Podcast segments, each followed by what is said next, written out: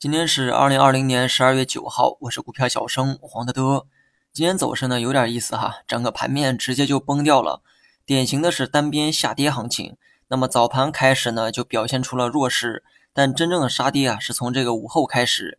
消息面来看呢，今天公布了十一月的 CPI 数据，同比呢是下降了百分之零点五，猪肉、鸡蛋等食品的价格也出现了下降，或许呢是受此影响，今天这个农业股啊表现不佳。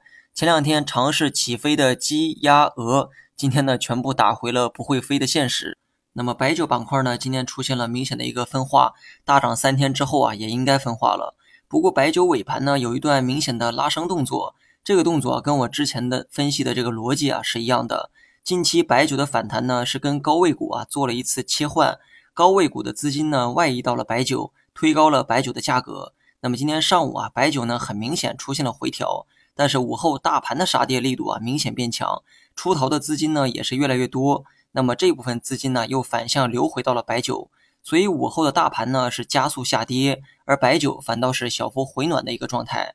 说白了，高低切换的逻辑啊没有变，只是切换的周期啊变快了。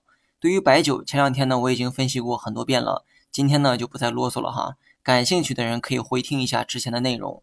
最后呢，我们来说一下这个大盘走势。今天大盘呢走的那叫一个惊心动魄，大盘今天会跌也算是预料之内吧哈，因为昨天呢也做了相应的这个技术分析，上方五日线呢会形成这个头部，并且向下施压，但今天的下跌力度啊肯定是超出了技术视野的范畴。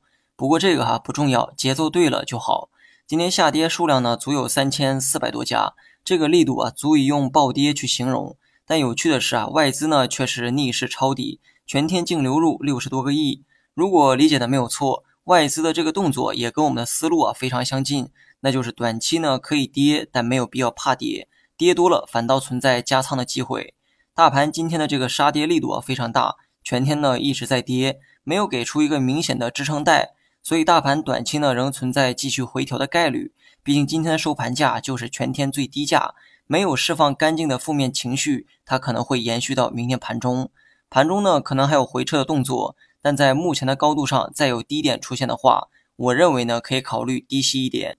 能否买在反弹啊？它不一定，但买在相对便宜的位置啊，是大概率。那么这种短线概率啊，值得搏一下。